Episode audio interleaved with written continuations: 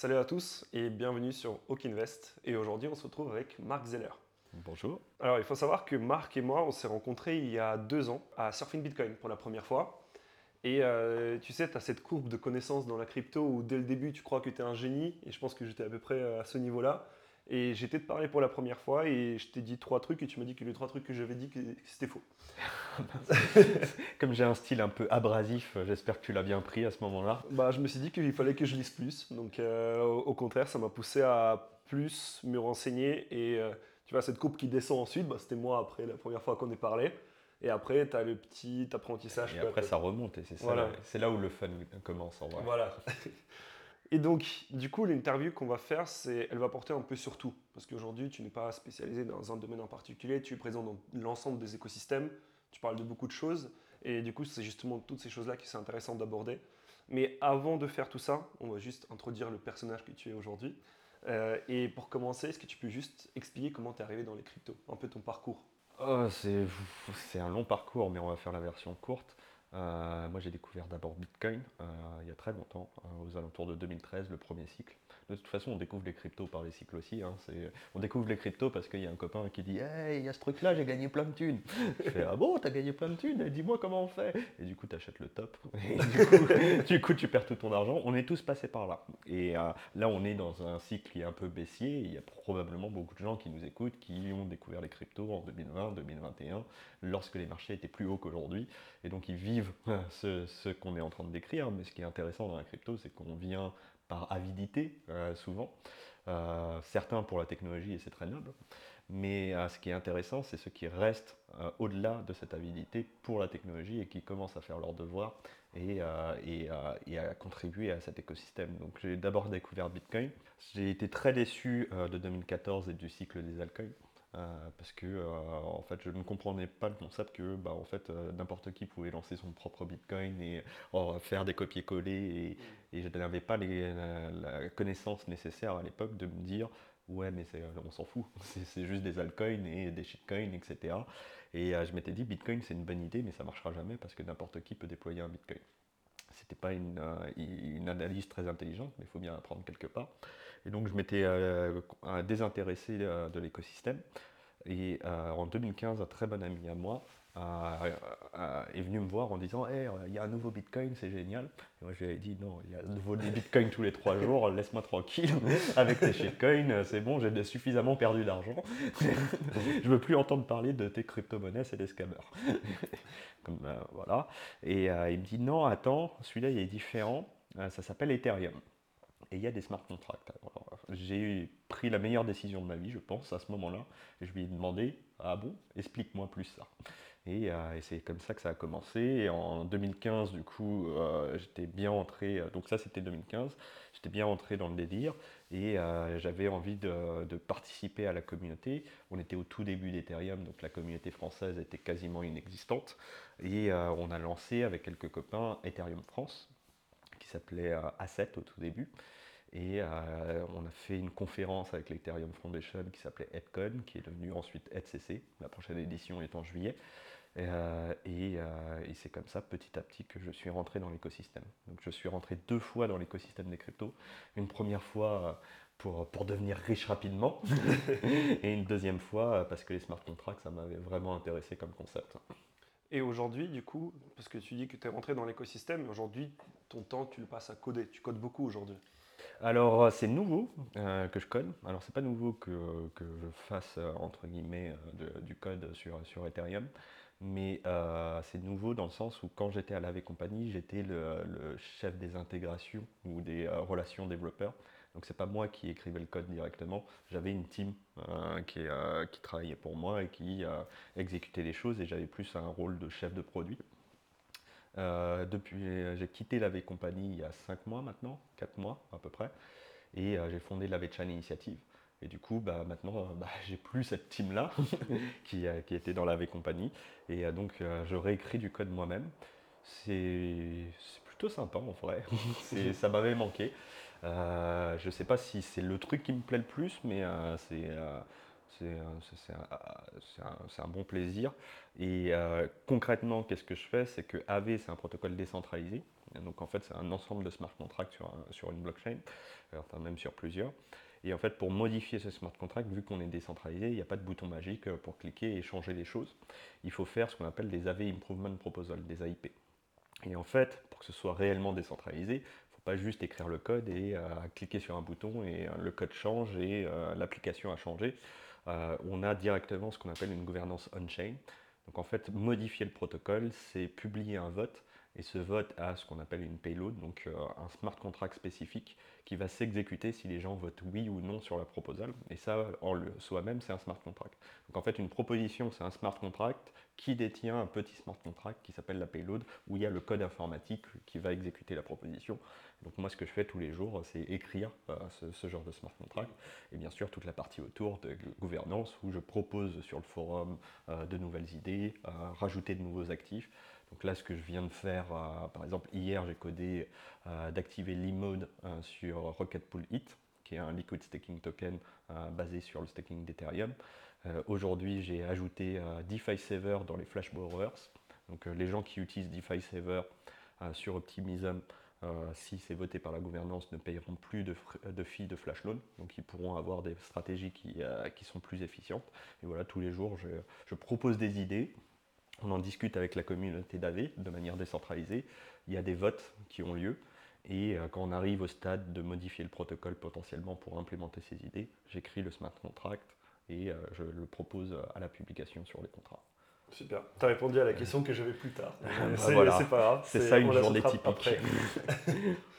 Sachant que donc, comme tu dis, aujourd'hui tu fais du code, mais ton background, ce n'est pas du tout du code de base. Tu n'as pas fait les études d'ingénieur, tu n'as pas. Non, pas du tout. Moi, je suis juriste, comme Stani d'ailleurs. Le, fondateur d'AV, Stani Kuletchaf, est juriste. Alors, lui, c'est un vrai, parce qu'il est allé jusqu'au master, il a validé son master. Euh, moi, j'ai quitté la fac de droit assez tôt, parce que je m'ennuyais à mourir, pour, pour être honnête. Euh, j'aimais bien le concept du droit, mais euh, c'était pas.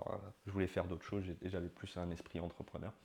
Mais, mais donc oui, je viens pas d'un background technique. J'ai jamais été trop pas trop à l'aise avec les maths ou ce genre de trucs, donc j'avais pas trop de soucis de ce côté-là. Mais en fait, en, 2015, euh, Ethereum, bah, il fallait presque être développeur pour pouvoir l'utiliser. Il n'y avait pas MetaMask, il n'y avait pas Uniswap, il n'y avait pas AV, il n'y avait pas toutes les, tous les outils qu'on a aujourd'hui qui font que n'importe qui peut utiliser la blockchain. Euh, à l'époque, pour faire une transaction, bah, il fallait presque la coder. Alors c'est pas tout à fait vrai, il existait des premiers wallets qui étaient assez simplifiés comme MyEther Wallet, euh, les plus anciens de l'écosystème s'en souviennent, mais euh, il fallait être plus technique pour aborder l'écosystème, et du coup c'est venu de là. Et puis j'aime bien comprendre ce que je fais, mmh. et, du coup par curiosité, par le fait que la, la, communauté était très technique au début, bah, c'est là où je me suis intéressé un peu aux choses.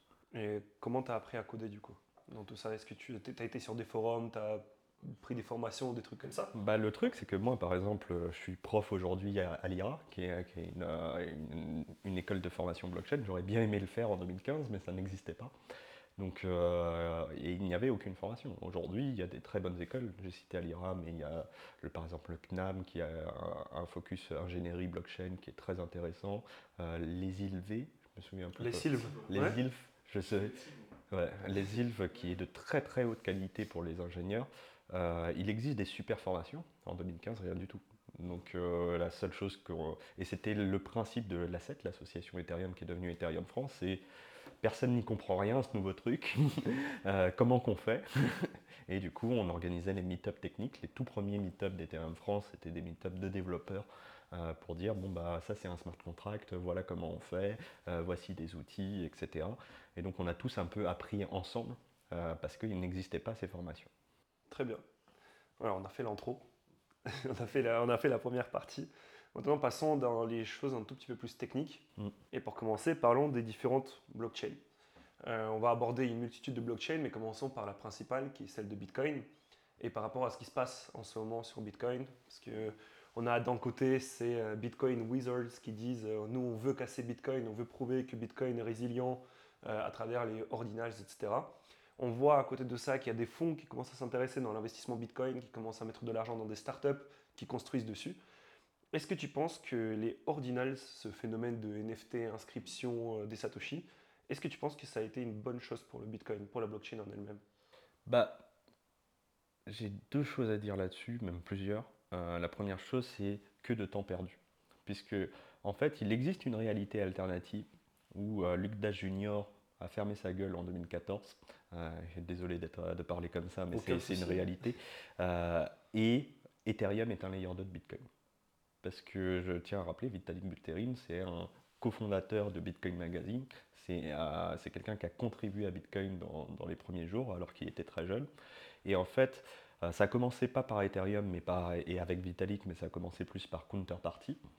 Et il y avait cette idée de euh, Bitcoin c'est bien, réserve de valeur c'est bien, mais à un moment il va bien falloir faire quelque chose et euh, développer de nouvelles choses. Et sachant que Satoshi Nakamoto lui-même était plutôt soutien de ce, genre de truc, la preuve c'est que dès 2010, si je dis pas de bêtises, il a soutenu Namecoin, qui était une sidechain, alors je simplifie là-dessus, mais qui était un réseau proche de Bitcoin, pour euh, faire des choses comme Ethereum Name Service. En fait, ils ont fait les Bitcoin Name Service à l'époque. Et en fait, à un moment, pour permettre ce genre euh, d'application, il fallait changer une partie euh, de comment fonctionne Bitcoin, une, assez petite partie qui permettrait d'ancrer des choses, de notariser des choses sur Bitcoin. J'essaye de ne pas trop rentrer dans les détails techniques. et Luc Dash Junior à l'époque, en 2014, et euh, j'invite les gens à lire BitMEX Research, qui est euh, la source, euh, ça s'appelait les, les Upcode Wars of 2014, d'aller lire cette source-là, parce qu'il fait un petit peu le, résumé de ce qui s'est passé à l'époque. En gros, Luc Dash Jr., qui était impliqué dans le, mining, a tenté de censurer des transactions qui voulaient utiliser ce fameux up return et, et a publiquement critiqué le projet en disant euh, il ne faut pas polluer notre blockchain, notre Bitcoin. Et du coup, bah, c'est un peu mort à ce moment-là. Et, c'est un peu à ce moment-là où les gens se sont dit bon, bah, on peut plus travailler, on va pas devenir des layers de Bitcoin, on va devenir des altcoins. Et ça a vraiment lancé, ça n'a pas lancé euh, juste le mouvement des, des altcoins de 2014, mais ça a lancé vraiment ce mouvement de euh, blockchain alternatives qui font autre chose que Bitcoin, ce qui nous a donné bah, Ardor, dont plus personne ne se souvient, mais qui est un peu un ancêtre d'Ethereum, Ethereum lui-même, euh, etc.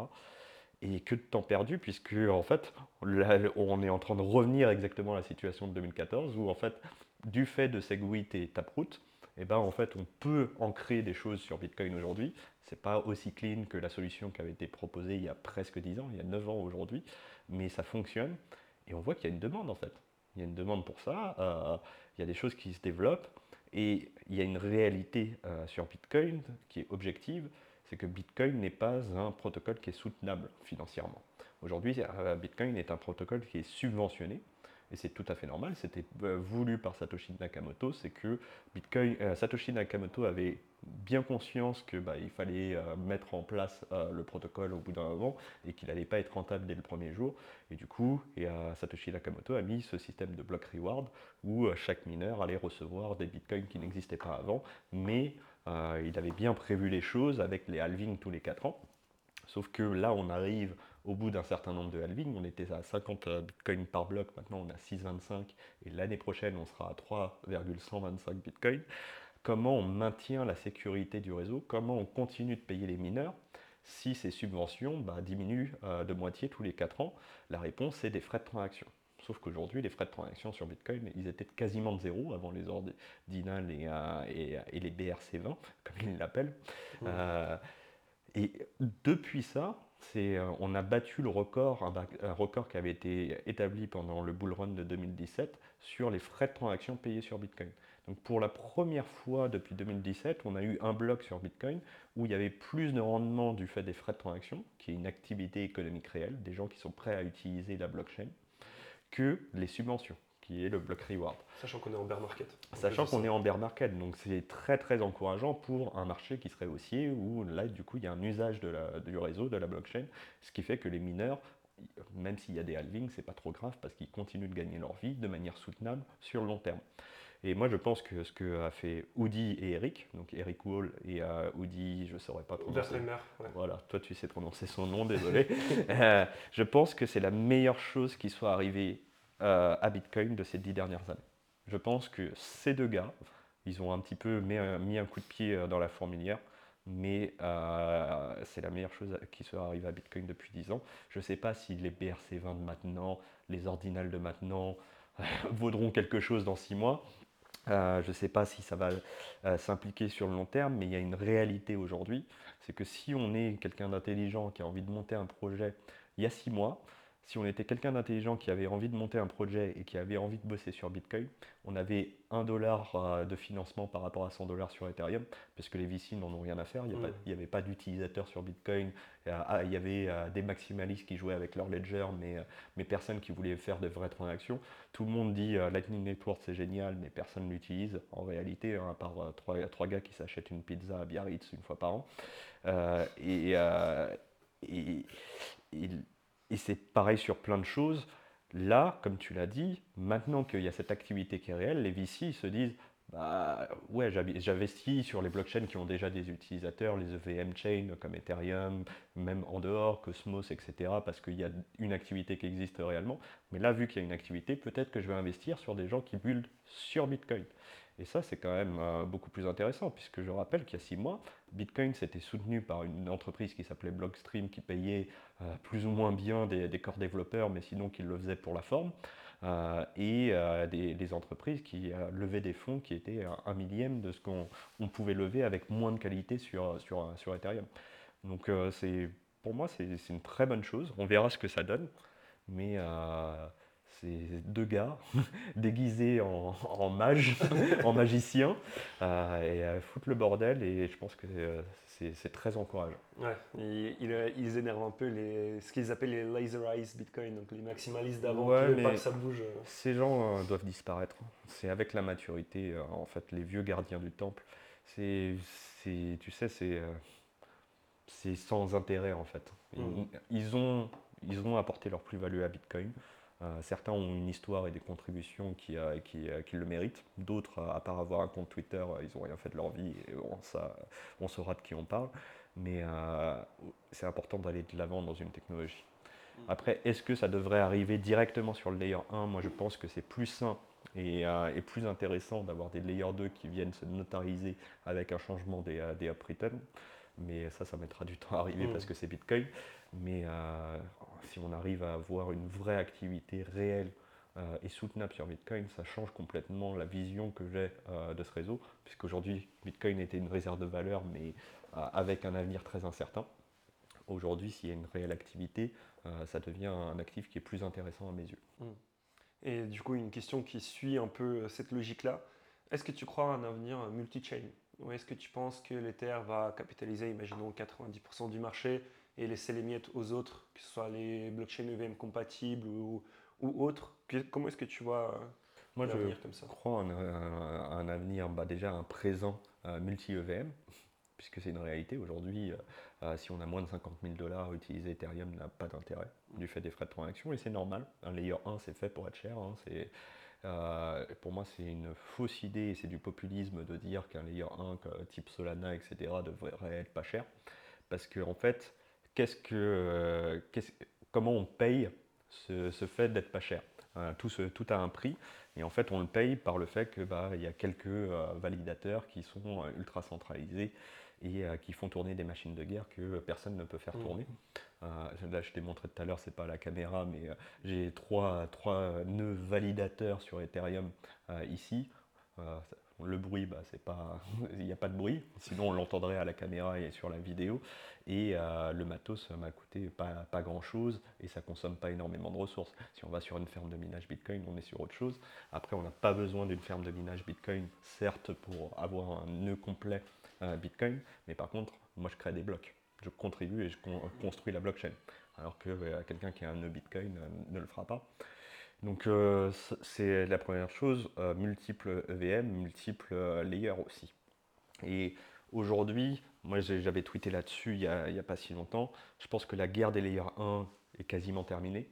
Bitcoin restera Bitcoin. Et aujourd'hui, il y a peu de gens, ou alors il va falloir qu'ils fassent leur devoir rapidement, qu'ils se disent Litecoin va dépasser Bitcoin. Ça existait à une époque, mais bon, je pense qu'ils se sont fait une raison. Euh, mais aujourd'hui, euh, la guerre des layers 2 commence. Arbitrum, aujourd'hui le leader, est-ce qu'il sera le leader demain? Optimism, se créer une communauté. On a les IKEA. Coinbase qui arrive dessus aussi. Voilà, Coinbase avec Base, qui, qui, à mon avis va être assez énorme comme réseau parce qu'ils ont beaucoup d'avantages. et on a les IKEA on a Polygon, on a Starknet qui pour l'instant débute, mais qui, qui, fera plus de place, enfin plus de bruit à l'avenir. Moi j'ai vraiment l'impression que c'est intéressant euh, que la guerre se passe sur les layers 2 parce que c'est, à mon avis, c'est comme ça que ça doit arriver. En fait, en termes d'investissement, ou pas forcément d'investissement, mais en termes de maturité de l'écosystème, euh, se battre sur les layers 2 et sur les applications, euh, ça prouve que l'infrastructure est déjà là et qu'elle est robuste. Et moi je pense que Ethereum en tant que layer 1 est aujourd'hui un layer qui est robuste, ils ont réussi leur staking. Au final, euh, le burn, le IP459, euh, Chapella, donc Shanghai et Capella upgrade pour le staking, ça a marché sans problème. Alors que peu de gens étaient confiants là-dessus. Au final, ça a marché sans problème et à peu près dans les délais. Euh, et, les layers 2 fonctionnent aujourd'hui, les applications fonctionnent. Donc il est temps de se battre sur ces trucs-là. C'est une preuve de maturité du marché plutôt que de dire ah, je vais investir dans le nouveau Bitcoin. Si on en était encore comme en 2014, eh, il y a un nouveau Bitcoin qui est là, je suis plutôt content qu'on soit passé à autre chose. Mm. Et avec ces layers 2, et maintenant on parle même de layer 3, parce que par exemple, si tu vas sur ZK justement, ce fameux ZK EVM, mhm. euh, moi j'ai déjà payé 20-30 balles de transaction, de frais de transaction. Donc au final, on n'élimine pas ce problème-là. On, on, essaie de le. Parce que je sais que ce n'est pas la version finale, je sais que ça va se simplifier, etc. Mais est-ce que du coup, tu penses que les layers 2 c'est la version finale. Ensuite, on va avoir layer, layer 3, layer 4. Il va y avoir des application layers. Je ne pense pas layer 3 et layer 4, sauf si on a des applications qui sont des écosystèmes à part entière, mais euh, ça, il faudrait voir euh, euh, qui arrive à avoir cette taille critique, peut-être dans l'avenir. Mais aujourd'hui, on a un bon exemple, c'est Momoka de Lens. Donc Lens Protocol est un réseau social, enfin un protocole de réseaux sociaux décentralisé produit par la Company. Et euh, ça a commencé sur Polygon POS, qui n'est pas réellement un layer 2 euh, d'Ethereum, mais qui est euh, quelque chose de proche. Et a priori, ça va bouger sur les ZKVM. Et en fait, Lens maintenant a migré sur Momoka, qui est un layer en soi, qui vient se notariser sur Polygon. Parce que quand on fait un réseau social, il y a énormément de transactions, énormément d'interactions qui n'ont pas de valeur économique. si je fais un tweet, quelle est la valeur de ça, quelle est la sécurité qui doit être euh, liée à ça? Mais par contre, euh, si les gens me font des donations par rapport à mon tweet, là il commence à y avoir euh, de la valeur économique et il est possible que c'est intéressant. Moi, si j'ai plein de gens différents qui m'ont fait une transaction pour me donner 10 centimes, j'ai envie de retourner sur Polygon pour cash 10 dollars, 20 dollars, 100 dollars. Et du coup, mon degré d'exigence de sécurité n'est pas le même si je joue avec 10 centimes ou si je joue avec 100 dollars ou 1 million de dollars. Et du coup, si je joue avec 10 centimes, je serai sur mon application layer, Momoka. Euh, si je suis le créateur de contenu et que je joue avec 1000 dollars, je vais peut-être retourner sur Polygon et puis euh, renvoyer ça sur les échanges centralisés, par exemple, pour cash out et payer mon loyer en tant que créateur de contenu. Et si je joue avec 1 million de dollars, peut-être que je vais l'envoyer sur Ethereum pour bénéficier de la sécurité d'Ethereum. Et on s'approche de plus en plus euh, de cette approche-là, puisque aussi Lens pas forcément, ça pourrait être le cas, mais n'a pas forcément d'intérêt à l'interopérabilité que la défi a besoin. AV sans Uniswap, c'est pas très intéressant, ou sans Curve, c'est pas très intéressant. Par contre, Lens tout seul, dans la partie réseau social, euh, bah, ça peut fonctionner presque tout seul. Donc, euh, du fait des différents besoins et différentes approches et différents publics et différentes exigences de sécurité, on aura, euh, on aura, je pense, application layer, layer 2, layer 1. Est-ce qu'on fera des layer 3, layer 4 Peut-être. Hein. De toute façon, il n'y a pas forcément de limite. Ce qui est important, c'est de comprendre ce dont on a besoin et à qui on s'adresse. Mais de là découle un autre problème, euh, c'est pour ça aussi que ça m'intéressait, parce qu'on parle des layers 2, des layers 3, des euh, application specific layers, des, des EVM compatibles, des blockchains EVM compatibles. Mais en fait, aujourd'hui, ce qu'on voit le plus, c'est une fragmentation de liquidité. Ce qu'on a, c'est qu'on a l'Ether qui concentre la plus grosse TVL, Ensuite, on va avoir arbitrement de layer 2. Ensuite, tu vas avoir des blockchains comme par exemple euh, euh, Cosmos euh, qui ne sont pas EVM compatibles mais qui ont aussi par exemple de l'USDC dessus. tu vas avoir d'autres blockchains où la TVL va être beaucoup plus basse. Et au final, ce qui fait qu'aujourd'hui, on, on, a de la liquidité un peu partout. Ce qui fait que bah, de temps en temps, ce n'est pas rentable d'être sur une blockchain EVM compatible. ce que vous avez fait avec AAV, notamment avec le portal, je trouvais ça intéressant parce que tu peux par exemple déposer du collatéral sur Ether et emprunter sur Polygon grâce à ce collatéral. Et aussi, tu peux déplacer ton, tes fonds partout où il y a une représentation d'AV, ce qui mm. rend la liquidité virtuellement la même sur tous les réseaux où il y a AV. Justement, ce que je voulais poser comme question, c'est est-ce que du coup, ce sera au protocole de s'adapter et de rendre ça plus fluide, comme par exemple c'est le cas avec AAV et les portals bah nous, c'est notre métier, on est un protocole de liquidité. Mhm. Donc, a priori, c'est cohérent qu'on euh, fournisse des services de liquidité. Donc, on est connu pour le, service principal, ce qui est le euh, lending and borrowing, c'est-à-dire tu apportes de la liquidité en collatéral et tu empruntes d'autres actifs. Euh, mais pour nous, c'est le même métier de faire du bridging de liquidité entre, entre les réseaux. Portal n'est pas encore sorti en production aujourd'hui, euh, mais il a été testé et euh, bah, le, truc fonctionne. Et a priori, on verra une, arrivée, une des implémentations. Il y aura de multiples implémentations euh, dans, dans, les prochains mois. Mm.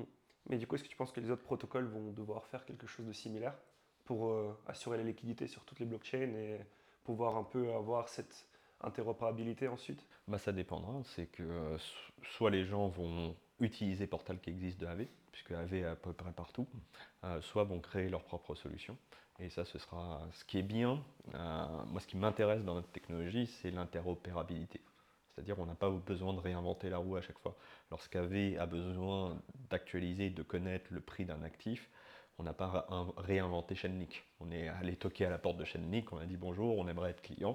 Ils ont dit ah, pas de problème. et on utilise des smart contracts de Chainlink. C'est quand même intéressant qu'on n'ait pas besoin de tout recréer à partir de zéro.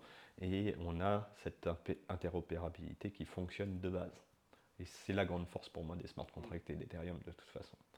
Et, mais euh, c'est des choses qui existent par exemple sur Cosmos très bien. Et euh, moi je leur souhaite le meilleur de leur côté. Et la dernière question de cette partie sur les blockchains, ça va être euh, la partie qui a été le plus controversée, on va dire, dans les derniers mois. Parce qu'on dit toujours les blockchains sont inarrêtables. même si un État voulait arrêter une blockchain, il ne peut pas mais on a notamment la censure qui s'était à un moment vraiment fortement installée sur Ethereum au niveau des bots euh, des MEV Boost qui censuraient les transactions, par exemple, des adresses qui étaient blacklistées par le FAC, donc par le Trésor américain.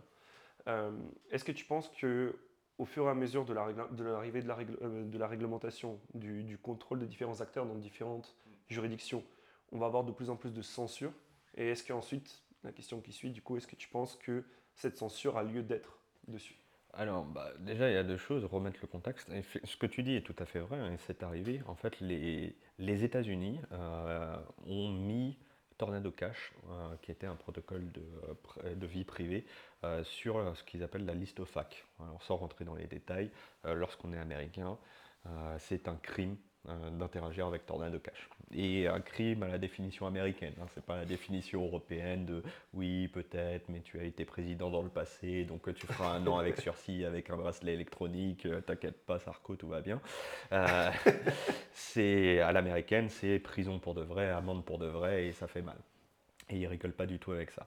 Du coup, les entreprises américaines n'ont pas le choix les entreprises américaines, soit elles suivent la loi, soit, soit les fondateurs vont en prison. Et du coup, Flashbot, qui était à cette époque-là le plus gros, non pas validateur d'Ethereum, mais en fait constructeur de blocs.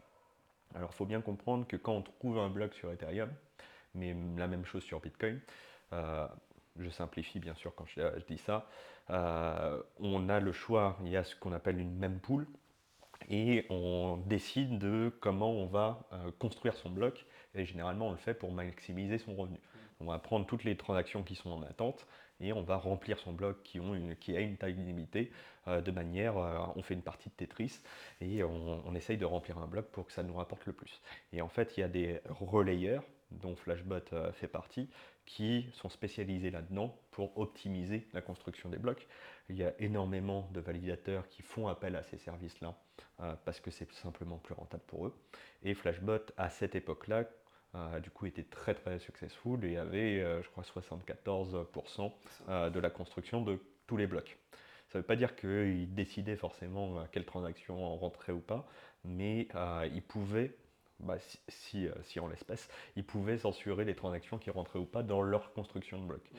Donc c'est arrivé, mais ils n'avaient pas le choix de le faire. Ils sont américains, ils n'ont pas le choix, ils doivent respecter la loi. Parce que c'était quelque chose que les validateurs pouvaient choisir aussi. Oui. Au, sein de. de c'est ça. C'est quand on crée. Euh, voilà. Non, au début, ils n'avaient pas le choix de choisir. D'accord, ok. Donc euh, c'était bah, pareil pour tout le monde. Parce que j'avais vu et donc, un euh, truc éthique, peu importe, maintenant, et fac compliant. Maintenant, ça existe en fait. Et donc le MIV Builder, donc Miner Extractable Value, même s'il n'y a plus de mineurs sur Ethereum, on a gardé le nom. Normalement, ça devrait être. Extractable Value maintenant. Ouais, maximal. SIV, c'était moche, donc ils, ont, ils ont changé mais Miner par maximal bref. Et, euh, et, du coup, le MIV Builder a été open sourcé donc, euh, par Flashbot en disant bah, vous pouvez réécrire notre code, le modifier et devenir relais vous-même. Ça, ça a été quand même une super, euh, une super preuve, puisque Flashbot, ils avaient 75% du marché, ça, leur faisait des sous. Ils ont quand même pris une décision de open sourcer leur travail, qui était leur propriété intellectuelle, pour dire bah, nous, on peut rien faire, mais si vous, vous pouvez faire, vous n'êtes pas américain, euh, construisez votre truc. Et du coup, ça a été repris. Et surtout, il y a cette option qui est disponible où maintenant, quand on a un validateur, on dit OK, euh, qu'est-ce que euh, j'autorise ou pas de faire et quelle est un peu la philosophie que je veux que le relais prenne en charge. Et du coup, moi personnellement, je balance mes, mes blocs que je trouve à ultrasound.relais donc c'est ultrasound.money qui est assez connu. Et en fait, eux, simplement, ils vont euh, pré-travailler euh, sur, euh, sur les blocs et les, et les envoyer à, je crois, Eden Network, si je ne dis pas de bêtises, ou, à d'autres. Mais en fait, ils font ce, ils s'assurent qu'il n'y a pas de censure. Donc s'il y a de la censure, ils, rajoutent la transaction. Enfin bref, je ne peux pas rentrer dans les détails techniques là-dessus. Mais euh, et chacun peut choisir. Et du coup, la situation d'aujourd'hui, c'est qu'il y a moins de 20% euh, des blocs euh, qui, qui, passent par Flashbot aujourd'hui, ou, ou, un autre réseau qui censurerait. Donc en fait, Ethereum a résolu la situation un petit peu tout seul. Mais ce que je veux mettre en avant, et c'est très important, c'est que du fait du staking qui est extrêmement décentralisé sur Ethereum, on n'est pas comme sur Bitcoin où il y a 12, 12, 12, 12 mining pools et euh, deux mining pools qui ont quasiment plus de la moitié euh, du réseau. Là, on, a, on parle de multiples validateurs. J'en ai trois différents chez moi, mais euh, en fait, il y a plein de gens qui font tourner leurs trucs chez eux. même s'il n'y a que 20%, même s'il n'y a que 10% des blocs qui ne censurent pas, bah, en fait, ça retarde juste le potentiel pour une transaction censurable de passer dans le réseau. On ne peut pas complètement censurer une transaction sur le réseau Ethereum du fait de comment le, staking fonctionne. Euh, et, du coup, il n'y a aucune transaction Tornado Cash qui a été euh, réellement bloquée. Si les gens veulent le faire, ils auraient, au lieu d'attendre 12 secondes, au pire, ils, devaient attendre 2 minutes. Mmh. Et du coup, est-ce que tu penses que ça va s'accentuer de plus en plus, que les États vont essayer bah, d'intervenir là-dessus bah, Je ne peux pas répondre à la place des États, ce serait dommage. Clairement, ce n'est pas quelque chose que je soutiens. Mais là où je peux répondre, c'est que il y aura toujours un État où, euh, qui ne le fera pas, quelque part dans le monde. Donc il y aura toujours un gars qui fait tourner son nœud chez lui. Et donc peut-être que dans un monde extrêmement dystopique où toute l'Europe interdit certaines transactions, ou toutes les États-Unis, ou la Chine, la Russie, l'Iran, euh, c'est bizarre qu'on se rassemble avec ce type de pays, mais apparemment c'est la censure euh, plaît à, tout le monde. block 2, et eh ben, peut-être qu'il y a, il y a un, autre pays, euh, quelqu'un qui fera tourner un nœud et qu'on attendra un mois pour faire passer une transaction, mais qu'on la passera quand même. Tant qu'il y a 1% euh, des gens euh, qui refusent de censurer, les transactions passeront. Hmm. J'avais vu. C'est la beauté du, du, réseau Ethereum et de la blockchain. Au final, c'est la résilience. Même si on est dans un monde extrêmement dystopique, ça fonctionne quand même. Tu sais, il y a, un gars qui avait fondé son propre pays sur une, euh, ancienne tour. Et eh ben on euh, fera, c'est Liberland, je crois, ou un truc comme ça. Quelque chose comme ça, mais en tout cas, lui, il voulait euh, booster l'économie de son pays, qui est en réalité juste une tour en béton, en mettant des mineurs dans, son basement. justement, c'est ce qu'il réfléchissait, parce qu'en fait, c'est le fils qui a repris maintenant la gouvernance de ce pays. Euh, lui, il a pour but d'utiliser du coup les ressources du pays, parce qu'ils ont beaucoup d'énergie hydraulique et, euh, surtout de éolienne. euh, parce qu'ils sont dans la mer.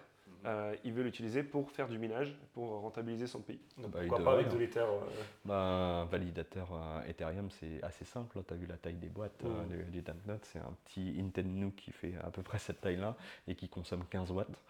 Donc euh, ça se met un peu partout. Et si on, on plug un Starlink dessus et un panneau solaire, euh, au final, Mm. on est assez inatteignable. mm. Et il suffit d'avoir ouais, 10 nœuds validateurs et ça, ça assure qu'une fois par semaine, il y a un bloc qui, qui passe. Alors, assure, c'est la variance mathématique, hein, bien sûr, mais qui passe. Et euh, donc, euh, ça permettrait de rendre Ethereum incensurable. Puisque si c'est un État. Après, je sais pas que si c'est un c'est pas un État-nation reconnu, donc euh, Alors, si ça plaît pas à l'Angleterre, je pense qu'il peut se faire envahir. Il y a quand même la Navy qui, qui peut arriver. alors, ils ont essayé, ils ont déjà essayé justement, et euh, ça a jamais, ça a jamais fonctionné. Après, ils peuvent détruire le pays, mais ils ont leur propre passeport, ils font leur propre truc. Là, on euh, sera dans, dans un cas hyper dystopique si on, si on embête un pauvre gars sur, une, euh, sur, une, sur un truc au milieu de Si la c'est le seul qui nous soutient, ouais, c'est vrai que. Franchement. Bref. Passons maintenant à la deuxième partie qui va rester un tout petit peu dans la technicité, mais du coup, passons du- des blockchains au protocole. Ouais. Euh, Aujourd'hui, tu as pendant longtemps fait partie de AAV. Aujourd'hui, tu contribues toujours au développement du protocole. Euh, la question que j'ai, c'est par rapport à l'ensemble du protocole, et je pense que ça concerne également AAV. Euh, quelle est la difficulté à laquelle euh, les protocoles doivent faire face? Aujourd'hui, tout le monde regarde la TVL. Donc, euh, attirer de la TVL, j'imagine que ça, fait partie de, tout ça. Mais quelle est aujourd'hui la plus grosse difficulté pour le protocole? Bah, nous, euh, AV, on a de la chance, on est mature. On, a, on est un petit peu plus vieux que les autres, ce qui nous a permis euh, d'avancer sur certains points et d'être un petit peu en avance sur certains points. Euh, je pense que le. bah, Déjà, juste pour des éléments de contexte, j'ai travaillé depuis le premier jour à l'AV Company, puisque j'ai été recruté chez Etlen, qui est l'ancêtre d'AV, pour le lancement d'AV. Et puis, euh, j'ai accompagné AV jusqu'à il y a 4 mois ou 5 mois. Et maintenant, j'ai fondé l'AV Chan Initiative, mais en fait, j'ai toujours travaillé pour AV. C'est qu'avant, je travaillais pour une entreprise et maintenant, je travaille pour la DAO directement, un smart contract. Et d'ailleurs, c'est ça le challenge principal dans ce moment, c'est que les protocoles DeFi matures sont en train de devenir des DAO matures. C'est-à-dire que la décentralisation, c'est bien sur les protocoles, mais il faut que ce soit aussi implémenté d'un point de vue euh, de la gouvernance et de comment ces protocoles évoluent. Puisque si on a des smart contracts qui sont complètement sans permission, mais qu'il y a un multisig avec trois pelos dedans qui peuvent changer le protocole et rug les gens euh, du, euh, du- jour au lendemain, euh, est-ce que c'est réellement de la finance décentralisée? Est-ce que c'est réellement de la DeFi? Et, Mais le truc, c'est que pour arriver au niveau de maturité où on a fait 230 euh, propositions on-chain sur AV sur les deux dernières années, ben, il y a un chemin à faire. Il faut qu'il y ait des contributeurs externes, il faut qu'il y ait un revenu dans le protocole qui paye directement ces contributeurs externes, et euh, c'est des choses qui se mettent en place. Donc là, en, ce moment, chez AV, on continue ce travail de maturité de la gouvernance. Euh, J'ai écrit pas mal de frameworks de comment on fait une proposition. Euh, J'ai lancé Skyward euh, il y a deux jours, euh, qui permet à toute personne qui veut euh, modifier le protocole AV, euh, l'AV Chain Initiative que j'ai fondée, euh, s'occupera de la partie technique. On écrira le code euh, pour les gens, on écrira les propositions de manière standard pour que bah, ce soit lisible pour la gouvernance, et on prend, euh, le relais sur toute proposition pour, euh, pour les gens qui ont passé le premier stade de gouvernance, qui est le température check, qui est un truc assez simple, mais ça permet de filtrer. Parce que sinon, euh, sinon j'aurais euh, 50 proposals à écrire par jour et, et 49 noms, ou 50 noms. Donc euh, je mets ce premier filtre, euh, qui n'est pas insurmontable, mais euh, si la communauté et la gouvernance acceptent cette première étape, je prends le relais sur les autres étapes. Donc quelqu'un qui n'est pas développeur peut contribuer à AV aujourd'hui en passant par Skyward euh, qu'on a lancé. Et ça, ça fait partie de la maturité de la décentralisation. Et aujourd'hui, on arrive à une situation où si demain, euh, pour une raison X ou Y, l'AV compagnie arrêtait complètement de travailler sur AV, non seulement AV fonctionnerait, et ça, ça a toujours été le cas, puisque les smart contracts continueraient d'exister sans une team, sinon c'est pas de la défi, mais euh, je suis très confiant et même sûr et certain que AV, euh, AV le protocole continuerait d'évoluer voire de s'améliorer. Alors ça ne veut pas dire qu'on on- est content que l'AV compagnie continue de bosser sur AV, hein, bien sûr, et ils font leur contribution. Mais euh, ce que je veux dire par là, c'est que maintenant, il y a tout un écosystème euh, de service providers, de prestataires de services qui travaillent directement pour la DAO, qui fait que si l'un d'entre eux disparaît, euh, ça continue non seulement de marcher, mais ça continue de s'améliorer. Et ça, c'est quand même une belle preuve de résilience et de décentralisation. Mm. Donc là, on en est, on en est dans ce stade-là. J'avais décrit les DAO par plusieurs stades de maturité. Et euh, là, en fait, on est en train de passer d'entre ce que j'appelle le stade 2 au stade 3. Le stade 3 étant un stade où euh, le protocole est un mini-État qui, s'autogère, euh, sans le besoin de la team de départ et sans forcément besoin des investisseurs de départ, par exemple. Et avec ce développement, est-ce que tu penses que la finance décentralisée peut devenir une alternative à la finance traditionnelle, alors ça sera toujours un complément. Bah Ça, euh, c'est ma thèse principale, c'est que je ne vis pas dans un monde binaire, où il y a les gentils, les méchants, où c'est blanc, ou c'est noir, mais je pense que la finance décentralisée, par nature, est plus efficiente, plus auditable, plus transparente et euh, plus sécurisée euh, que la finance traditionnelle. Et on voit, il y a beaucoup de choses, beaucoup de choses qui sont entre guillemets mauvaises qui arrivent dans la crypto, qui sont en fait des choses qui viennent de la centralisation on voit FTX, c'est pas un problème de la finance décentralisée à la base, a priori. Hein. Euh, quand on voit Terra Luna, on est sur un smart contract, certes, une application, mais en fait quelque chose qui est contrôlé par un multisig, c'est-à-dire il y avait des réserves en Bitcoin, donc qui n'ont jamais couvert un pour un les UST. Euh, mais si le UST a valu 0 et pas 30 centimes, puisqu'il y avait presque 30 centimes de backing derrière chaque UST, c'est parce qu'il y a un mec qui est maintenant en prison, qui, qui pouvait accéder à ces bitcoins et faire n'importe quoi avec. Et au final, ce n'était pas un, fonds de réserve euh, dans un smart contract comme le safety module qui peut être utilisé à certaines conditions euh, par une gouvernance qui est décentralisée. Non, c'est juste un mec avec un ledger qui a, qui a, joué avec pour essayer de faire pumper son token et au final ça a valu zéro et tout le monde a perdu beaucoup d'argent. quand on est sur des trucs réellement décentralisés, on est sur des choses qui sont plus résilientes. Et donc ma vision, c'est pas euh, la DeFi va tuer les banques. Je pense que la DeFi va tuer les banques telles qu'on les connaît aujourd'hui, va tuer les inefficacités des banques, va tuer l'opacité dans les banques, va tuer euh, beaucoup de choses qui, euh, qui, sont à la limite du légal. Je pense qu'il y a pas mal d'affaires qui sortent dans les médias régulièrement et d'amendes qui sont données pour prouver que ce genre de choses existe dans la finance. Et, je pense que la DeFi, en fait, son avenir, c'est d'être euh, le cœur du réacteur de la finance en elle-même.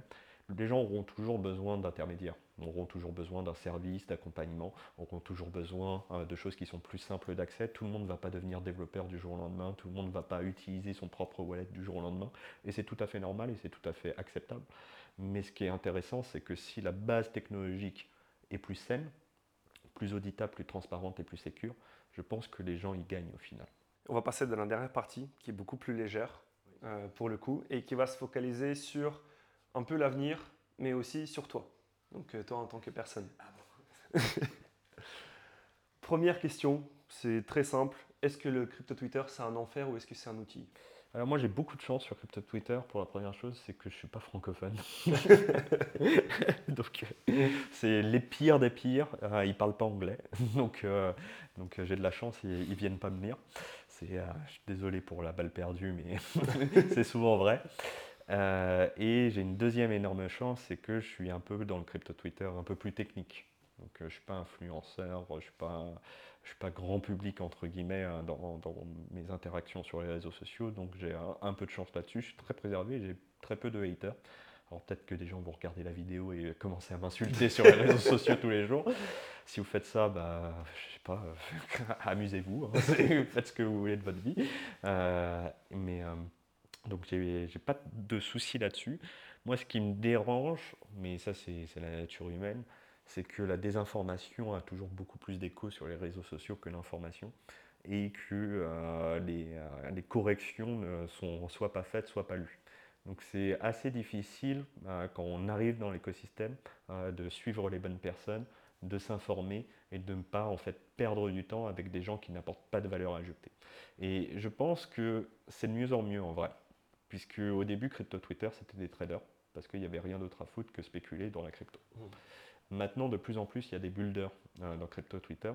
Et les grands comptes d'influenceurs et les grands comptes qui ont fait leur réputation juste parce qu'ils tradaient ou qui, juste qu'ils étaient là avant, euh, parce qu'il y a beaucoup de gens qui ont beaucoup de followers, mais c'est juste qu'ils sont là depuis longtemps et que voilà.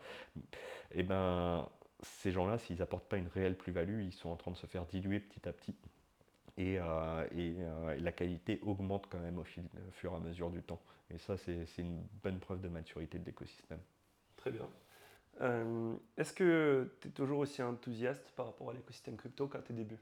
Quand tu es arrivé, dans, quand es arrivé dans la crypto? Plus? Plus. C'est, euh, franchement, là, on s'approche de quelque chose qui est pas mal. Hein.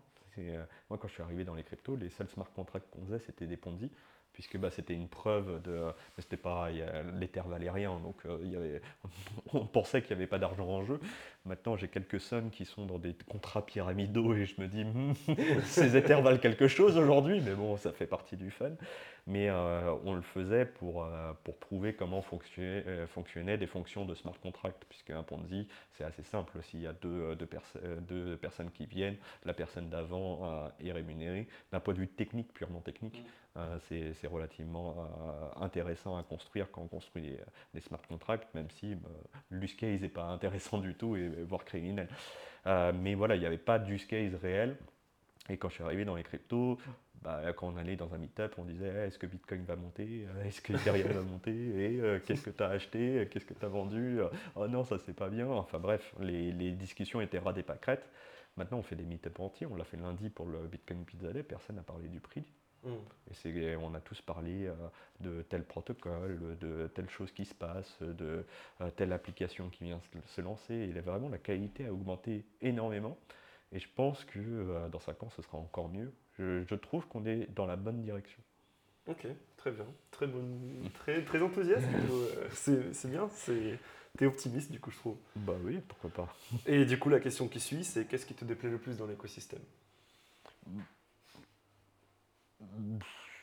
Franchement, à part la désinformation, ça, me fatigue en fait. Moi, mm. je trouve ça dommage que euh, des gens euh, en fait euh, n'apportent pas de plus-value et même apportent de la moins-value à l'écosystème. C'est-à-dire que je suis pour la liberté de parole, chacun dit ou pense ce qu'il veut, mais c'est intéressant quand même que quand on contribue, bah, ce soit une contribution euh, et que bah, si on dit quelque chose, on aille chercher un peu ses sources au lieu de juste répéter comme un perroquet, mais en faisant un clic encore plus putaclic que ce qu'on a vu, histoire de faire plus de likes. Euh, ouais, ça c'est le, truc qui me saoule, mais c'est les réseaux sociaux en général. Il faut apprendre à vivre avec et ça fait partie de notre époque. Et c'est pas. En fait, ça a toujours été le cas. Hein. quand on lit euh, les, titres de journaux euh, de, la fin du, du 19e siècle, euh, c'était aussi putaclic que nous. Hein. c'est juste que le format a changé. Et c'est la nature humaine et il faut savoir faire abstraction de ça. Moi, j'invite les gens à pas perdre leur temps. Le temps est précieux. On n'a pas beaucoup de temps pour développer ses, skills, pour travailler sur soi-même, investir sur soi-même. Et parfois, on accorde de son temps, et on attend euh, de son temps de cerveau disponible, comme disait l'autre, à des gens qui euh, n'ont pas la valeur, enfin n'apportent pas de valeur et n'apportent rien en retour, et c'est un investissement qui est perdu. Dans la crypto, tout le monde bosse beaucoup. Enfin, en tout cas, la plupart des gens que moi je connais, euh, on bosse, il n'y a pas vraiment de week-end, il n'y a pas vraiment de soirée. La question va être un peu particulière et ça va s'axer sur ta vie et à toi. Mhm. Est-ce qu'aujourd'hui tu trouves que tu tu es heureux? Est-ce que tu as réussi à trouver ton équilibre entre le travail, le stress, vie de famille, euh, vie de tout ça? Est-ce que tu es heureux? Moi, je suis très heureux, très clairement. J'ai de la chance. Euh, je sais qu'en France, on n'a pas le droit de dire qu'on est content. Il faut râler. Euh, ah non, c'est de la merde et les retraites. non, moi, je suis très heureux. J'ai beaucoup de chance puisque je vis de ma passion. Et depuis récemment, puisque avant on n'était pas payé dans la crypto, hein, j'ai eu mon premier salaire dans la crypto en 2016, c'était un salaire très bas et, pas très intéressant, mais j'étais tellement content d'être payé pour faire de la crypto. Euh, et euh, bah, maintenant, les salaires ont un peu augmenté dans l'écosystème parce que la TVL a augmenté, les valorisations ont augmenté, et du coup, forcément, bah, ça suit un petit peu le reste. Euh, donc maintenant, je, je, gagne ma vie honnêtement pour faire ce que j'aime. Et j'ai l'impression de contribuer, en tout cas j'essaye de contribuer à une nouvelle forme de, finance. Donc c'est aucun, aucune plainte là-dessus. Alors oui, je compte pas mes heures, mais en même temps, c'est parce que ça me plaît. Euh, je pourrais travailler moins en volume horaire et contribuer moins, mais euh, si je le fais, c'est que je suis très content de le faire. Mmh. Donc aucune plainte de mon côté. Très bien, parce qu'aujourd'hui, à côté de ton côté builder, tu as aussi le projet à Cryptomatrix, où tu interviens régulièrement sur ces lives. Est-ce que pour toi, c'est une façon de sortir justement de ta zone de tech pour aller parler à des gens qui s'intéressent de, façon un peu plus mainstream? Est-ce que c'est ta façon de justement discuter de façon plus simple avec la communauté? Moi, c'est vraiment bah, depuis le premier jour, depuis la création d'Asset, qui est devenu Ethereum France, euh, j'ai toujours à cœur de transmettre l'information, de vulgariser euh, et, de faire en sorte de donner un petit peu des informations, des faits et des fondamentaux à la prochaine génération à un moment ou un autre, euh, je vais devenir un vieux con. il, est temps, il est temps de me remplacer. J'ai encore deux, trois trucs à faire. Laissez-moi un petit peu. Mais euh, il faudra bien que je cède ma place à une nouvelle génération qui, qui sera beaucoup plus intelligente que moi, beaucoup plus technique et qui, euh, qui fera de grandes choses. Tu vas te mettre des laser eyes sur Twitter et critiquer tout ce qui se passe. voilà, je, je serai un vieux boomer qui dira ah non, cette technologie, nous, il n'y a qu'Ethereum. non, a priori, je ne vais pas devenir comme ça, mais on verra bien. Et pour suivre du coup toutes ces discussions, c'est euh, aujourd'hui si tu devais, donner trois conseils euh, aux gens qui euh, soit débutent, soit qui sont déjà dans la crypto. Moi c'est ce que je dis toujours, hein, c'est toujours le même conseil, faites vos devoirs. C'est-à-dire investissez dans vous-même et allez plus loin que votre zone de confort. Il y a beaucoup de gens qui arrivent dans le crypto, et moi aussi j'en fais partie, hein, qui est dans la crypto par avidité, c'est-à-dire ils veulent devenir riches. Et moi je comprends, c'est un marché financier, et c'est toujours bien d'avoir plus d'argent. Il hein. ne faut pas non plus euh, se leurrer et vivre dans le monde des bisounours et dire que l'argent est, extrêmement mauvais. C'est une partie intéressante des choses, mais en fait il y a plein de manières euh, de contribuer à l'écosystème. Euh, tout le monde a quelque chose à contribuer. Euh, tout le monde n'est pas obligé d'être développeur, tout le monde n'est pas obligé d'être entrepreneur et fonder son propre projet, mais c'est un domaine qui a plein d'opportunités. Et moi, ce que j'adore dans notre domaine, c'est qu'on est des pionniers. On est en train de créer quelque chose qui éventuellement deviendra quelque chose d'hyper important dans le, futur. Donc faites vos devoirs, investissez dans vous-même et euh, commencez à contribuer à votre niveau. Super. On va arriver à la toute fin. Il te reste une question. Ah. Et c'est la question qu'on pose à tous nos intervenants. Aujourd'hui, on est un média, on couvre beaucoup la crypto, mais on s'intéresse aussi à la bourse, à l'immobilier. Et du coup, la question qu'on pose à tous les gens qui passent chez nous, c'est dans quoi est-ce que tu investis personnellement aujourd'hui? Euh, Est-ce que, toi, c'est uniquement de la crypto ou est-ce que tu t'intéresses à d'autres domaines qui, que tu voudrais, dont tu voudrais parler? Alors, bah, moi, euh, Ethereum, forcément. Euh, j'essaye d'accumuler. Chaque jour, j'ai un petit peu plus d'Ether. Euh, même si c'est des fractions et des pouillèmes d'Ether, mais ça c'est le plaisir du staking. C'est-à-dire mmh. que ma part du supply total d'Ethereum augmente chaque jour et ça, ça me rend plutôt heureux. Euh, je pense que c'est une bonne chose et que mes petits-enfants me remercieront. Peut-être que j'ai complètement tort là-dessus, mais en tout cas c'est le pari que je fais. Euh, ensuite, bah, c'est euh, pas du tout des conseils en investissement. Oui, évidemment, non, non, évidemment. Chacun fait ce qu'il veut et a ses propres recherches, mais moi je continue euh, d'accumuler du AV puisque je crois en mon propre projet et qu'on a encore plein de choses à faire. après, chacun fait ce qu'il veut, bien sûr. et en dehors, des, je fais aussi d'autres choses, mais en plus petite partie de mon portfolio et de mon DCA. Donc ça, c'est par exemple un conseil en investissement que je fais, c'est-à-dire faites une épargne programmée faites le, bilan euh, de vos revenus, de ce que vous pouvez épargner, et dans cette partie de l'épargne, de ce que vous êtes prêt à mettre dans la crypto, et tenez-y vous. C'est même si c'est 10 balles, même si c'est 50 balles, même si c'est 100 balles, ça dépend de vos revenus, vos moyens, vos dépenses, votre budget. Mais si vous avez la capacité d'investir euh, toutes les semaines, tous les mois, mettez la même somme dans Bitcoin, dans Ethereum. C'est ce que j'ai fait moi personnellement à partir de 2015 et ça a été la meilleure décision financière de ma vie. Et même si on n'est plus dans les époques où on peut faire x1000 dans la crypto, en tout cas sur les cryptos principales et les moins risquées, euh, c'est quand même important. Et euh, je pense que c'est important pour les gens de se construire un patrimoine au fur et à mesure. Et c'est pas forcément le chiffre qu'on atteint, de, sous de côté qu'on a et de la taille du patrimoine, mais c'est vraiment de se rentrer dans un mindset et de parcourir un chemin vers l'indépendance financière. Est-ce qu'on ira très loin dans le chemin ou pas? Bah, Ça dépend de chaque euh, individualité, chaque vie, mais c'est important d'aller dans ce chemin-là. Et euh, en dehors de la crypto, moi j'utilise quand même la crypto, mais avec Realty. Euh, personnellement, ça aussi pas un conseil en investissement, mais ils font de la tokenisation immobilière et ça me permet de me diversifier. Donc j'achète de, de, temps en temps des tokens sur Realty. Euh, euh, et, après, bah, comme, comme tous les boomers, j'ai un PEA, enfin l'équivalent du PEA, et euh, j'achète des ETF 40, histoire de diversifier un peu, mais moi j'avoue que la majeure partie de mes investissements sont dans la crypto, mais en même temps, bah, je crois en ce que je fais, donc, mm. donc je mets mon argent où est ma bouche, comme disent les, les Américains. Écoute Marc, merci beaucoup pour le, pour le temps que tu as accordé. Déjà, c'est ultra instructif. et puis même, c'est intéressant aussi de voir que tu parles toujours technique, mais tu arrives à employer un langage qui est accessible, en fait. Euh, même pour les gens qui, qui, je pense, vont découvrir cette interview, qui, qui connaissent un tout petit peu la crypto et comprendront 90% de tout ce qu'on a raconté ici. Et pour la fin, du coup, c'est juste un mot de fin pour, euh, pour finir cette interview. Comme je dis toujours, faites vos devoirs. Super. Bah, écoute, merci beaucoup. Euh, et à la prochaine. À la prochaine. Et viens juste, on regarde la caméra comme ça, ça nous fait un thumbnail.